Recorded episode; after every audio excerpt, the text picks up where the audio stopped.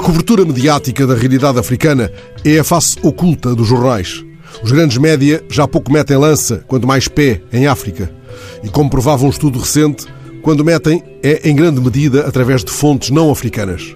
Esse estudo confirmou que mais de metade dos grandes média não tem sequer correspondente em África. Se passarmos os olhos pelas edições em papel dos jornais portugueses de hoje, encontramos no JN uma breve sobre as mortes causadas pela nova epidemia de ébola na Guiné-Conakry e no DN uma entrevista com a alta comissária da Guiné-Bissau para a Covid, na qual Magda Correia e Silva avisa que sem apoio internacional a segunda fase de vacinação na Guiné-Bissau estará comprometida. Por hoje é o que há, amanhã não sabemos. E contudo, África tem muito que dizer. África pede a palavra. El Mundo ouviu este sábado Duni Savadogo, uma cientista costa-marfinense doutorada em farmácia e em biologia molecular. Ela explica o quanto é necessário que surjam mais mulheres cientistas e universitárias no seu país e em África. Cita números de 2019 do Banco Mundial. No mundo, a percentagem de mulheres com tais qualificações é de 41,6%. Na Costa do Marfim é de apenas 7,6%. E cita dados da Unesco, as crianças cuja mãe sabe ler e escrever têm 50% mais probabilidades de sobreviver depois dos 5 anos.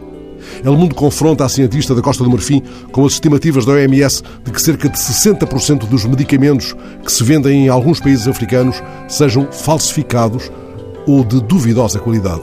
Ela explica que o sistema costa-marfinense é nesse aspecto semelhante ao francês, mas confirma que em África são traficados muitos antibióticos e remédios contra o paludismo.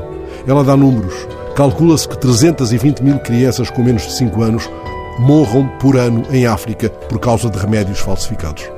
Para termos uma noção de escala, fiquemos com este retrato feito pela cientista Costa Marfinense.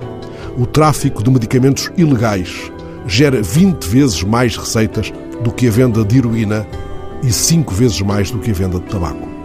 Esta realidade torna ainda mais premente o recente apelo do Papa a que não falemos da pandemia ou de qualquer outra crise só com os olhos do mundo mais rico.